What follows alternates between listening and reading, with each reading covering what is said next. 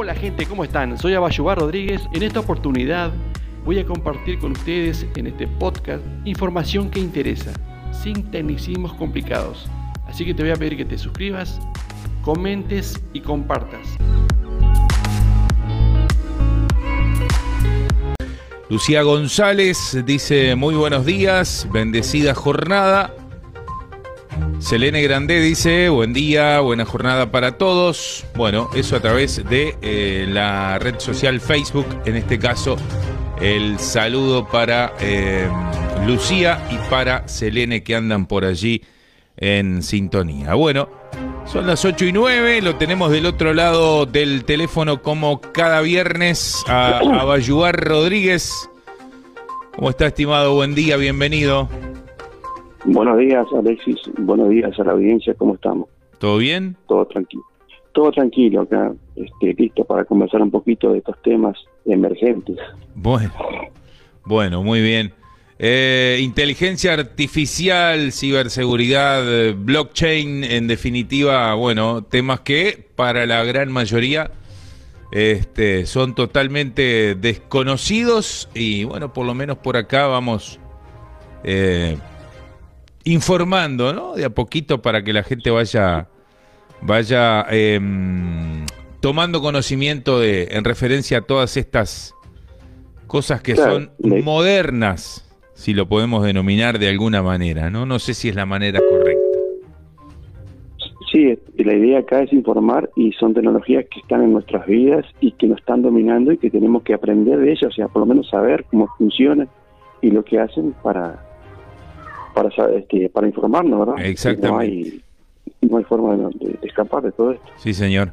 Bueno, si usted me permite, antes de arrancar con el bloque, le vamos a mandar saludos a Mario Rodolfo Erú, que está cumpliendo 73 años en el día de hoy, de parte de eh, Noelia, de su hija. Le mandamos el saludo para Mario y el deseo de un feliz cumple, porque si lo dejamos para después, muy probablemente nos olvidemos. Me sumo al saludo. Bueno, muy bien. Perfecto. Bueno, Abayuá, arrancamos. Eh, hemos hablado de la inteligencia artificial y el impacto que puede tener en, en diferentes áreas, ¿no? Ahora, en estos momentos, por ejemplo, ¿cómo podemos utilizar la inteligencia artificial en la agricultura y la ganadería? ¿Es posible esto? Sí, es posible y países como Alemania y Argentina ya lo están implementando. Ajá. En este momento estamos pasando por el corto plazo, que digo yo. Acá tenemos que unir a otras herramientas y a otras tecnologías para que pueda funcionar, ¿no? Por ejemplo, en el monitoreo y diagnóstico de cultivos, este, a través de, de drones o, o de sensores, este, poder monitorear lo que son las plagas, los riesgos de, todo esto, conectado con la nube. Cuando decimos la nube es el Internet de arriba, ¿no? Y es ahí donde está la inteligencia artificial, donde va a sacar sus cálculos y le va a devolver en tiempo real a la persona este, la información de qué está pasando con el cultivo, si, está, si hay plagas, si está muy seca la tierra, y eso se le puede sumar que otros dispositivos estén conectados y a su vez poder regar en tiempo y forma y suministrar mejor el agua, inclusive, ¿no? Este, eh, y bueno, estamos hablando que la inteligencia artificial acá se va a tener que unir con otras herramientas, ¿no? Este, y por ejemplo, en el área de, la ganadería, como ya habíamos hablado anteriormente, se podría usar, por ejemplo, collares o, o, o ¿qué se llaman? Caravana, algo de eso. Manejan este, información concreta, se conectan a la nube. La inteligencia artificial analiza y manda en tiempo real la información de qué está sucediendo con ese animal, si está enfermo, cuál es la temperatura de su cuerpo, dónde está, qué pasó. Y eso es lo que hace que ahorra muchísimo tiempo y muchísimo dinero. El tiempo en el sentido de que eh, evitando la mortandad y, y, y muchísimo dinero también en lo que es este los fármacos, ¿verdad? Porque si usted llega a tiempo, va a ser mucho mejor que cuando llega después de anda a recorrer el campo, va a ser mucho más difícil, creo, ¿no? Claro. No obstante, no obstante, esa es una, esa es la parte de la, inteligencia conectada con otras tecnologías que se está usando ya en el mundo. Pero también como un, usuario, como cualquier comercio, cualquier negocio, emprendimiento, puede usar el chat GPT para varias cosas, para asesorarse, para monitorear el, el mercado en tiempo real, que en realidad los periodistas hacen eso, este, en cuál es el mercado, investigar este problemas, solucionar problemas, que no sepan cómo hacer, cómo solucionar un problema determinado. Bueno, allí pueden, pueden buscar la información en ChatGPT, también pueden este, buscar capacitaciones, eh, planificar y planificar y hacer gestiones, este, armar todo un, comprendo este, administrativo, digamos, este, viable totalmente con esta tecnología, ¿no? Tiene muchas aplicaciones. Bien, bien. Eh, dice este, por acá una consulta, ¿cuáles serían, ¿cuáles serían realmente los grandes cambios que la inteligencia artificial ha realizado o realizará en la humanidad? Bueno, eh, sí, ya habíamos hablado, por ejemplo, de la transformación laboral, en estos programas hemos hablado, ¿verdad? Sí. De todos los trabajos y, y laburos que, que, van a desaparecer, los que van a emerger y los que van a tener que acoplarse a toda esta, a esta tecnología, ¿no? Y esto va a paso agigantado, todos los días vemos información eso. Después otro, otro paso importante, otro punto importante, perdón, sería la ética y la privacidad. Se está complicando con eso, ¿no? Porque, por ejemplo, en la creación de imágenes, eh, usted recuerde que el ChatGPT este, va a una base de datos donde están todas fotografías, cuadros, todo tipo este, obras de arte, todo con copyright, ¿verdad? Y de ahí extrae la información y saca cálculos. Quiere decir que este, vamos a tener problemas de ética y privacidad. Este, ya hay bastantes problemas en este sentido, ¿no?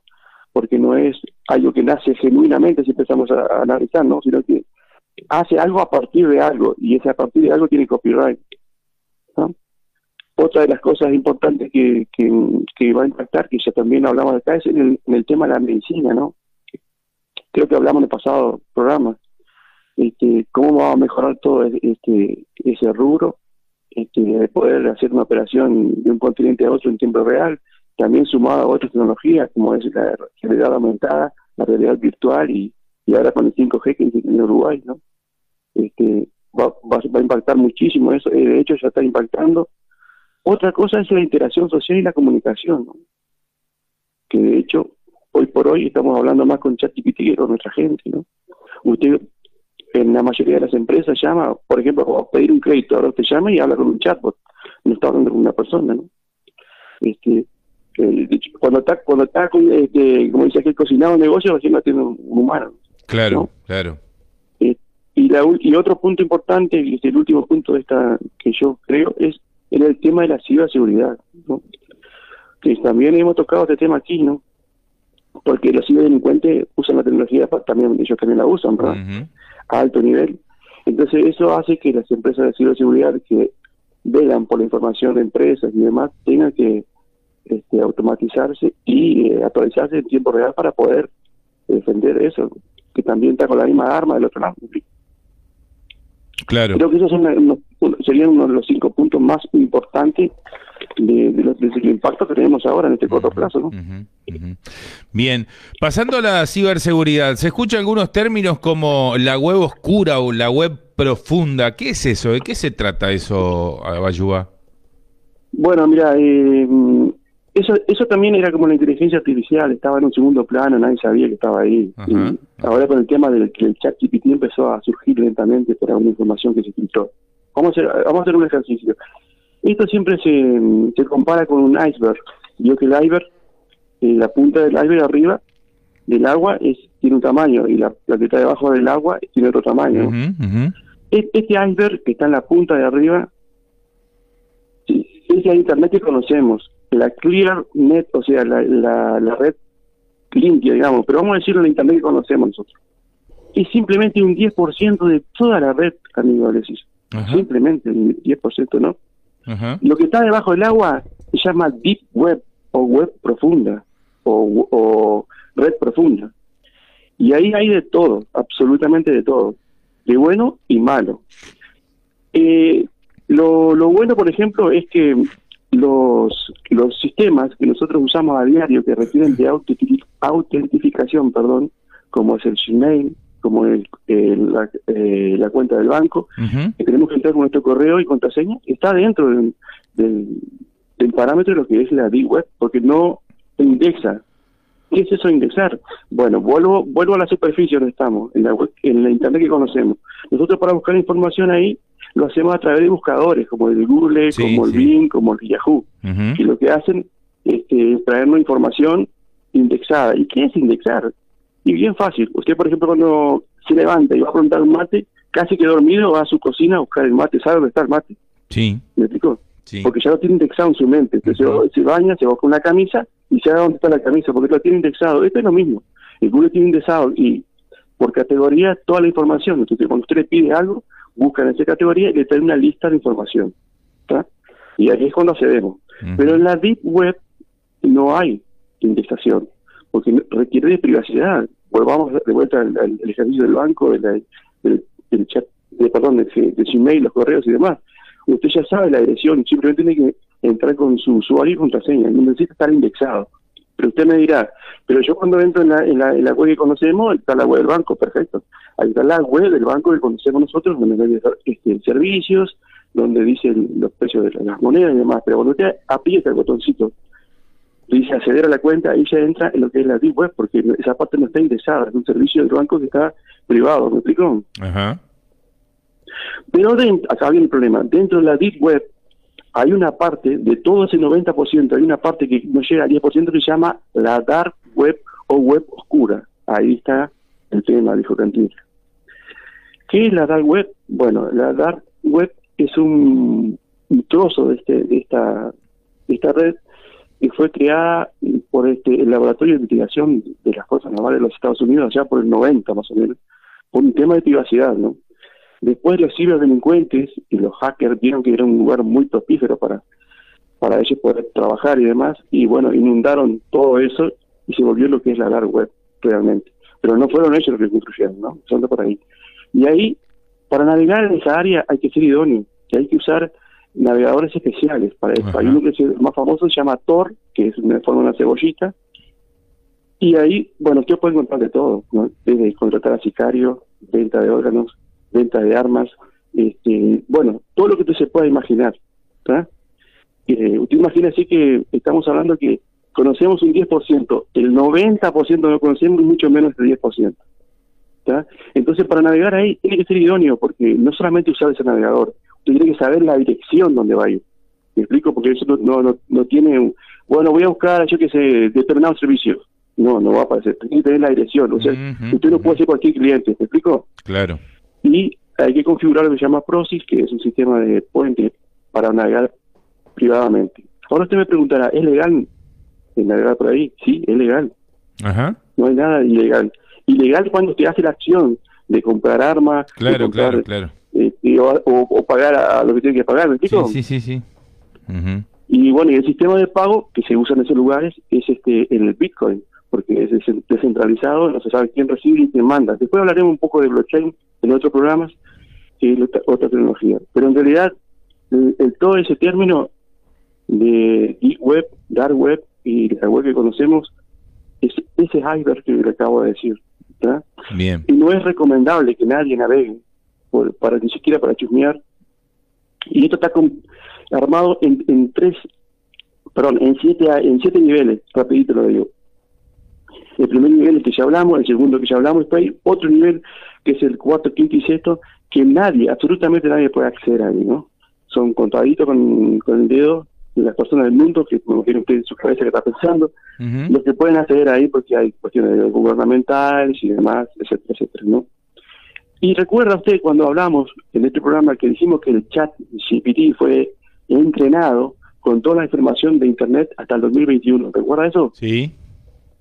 Bueno, pues, toda la información, yo estaba hablando de todo esto, no del 10%. ¿Se explico? sí. Entonces usted dirá, pero entonces hay información que los usuarios pueden hacer. No, está totalmente restringido. Por ahí hubieron unas trampas y sacaron información y lo volvieron a solucionar. O sea, este, en Internet, la red que conocemos, dentro del 100%, solamente un 10% de la que conocemos el otro es la D-Web, y dentro de la D-Web es el chiquitito espacio que se llama la Dark Web. Este es un tema que empezó a surgir ahora con el tema de justamente este del chat GPT, como este fue entrenado con todo eso y la gente se empezó a, enterar, este empezó a informarse y a buscar información y algunos querían hasta chusmear. y no es recomendable. Ni siquiera chusmear. Empezando que si usted tiene ese navegador no vaya a ningún lado si no tiene la dirección. O sea, acá el vendedor y el cliente no es cualquiera, ¿me explico? Entonces, solamente que usted con chusmear se puede bajar un virus que no se, nunca se va a enterar y le pueden robar los datos, puede ser partícipe de un reality show que usted ni sabe, y hay muchísimas cosas más. Por eso no es recomendable, o sea, ni siquiera para chusmear. Es un tema muy complicado esto y, en tan poquitos minutos no lo podemos desglosar como, como debería, pero por lo menos hicimos un pantallazo general de todas estas cuestiones. Bien, bien. Espectacular. Agradecer como siempre el aporte a Bayuá y bueno, dejar a consideración de la audiencia por ahí eh, los contactos para comunicarse. 097 56 52 52. Bien, espectacular. Un abrazo, buena jornada, buen fin de semana. que pase bien, nos vemos el próximo viernes. Un abrazo para todos. Chau, chau. thank you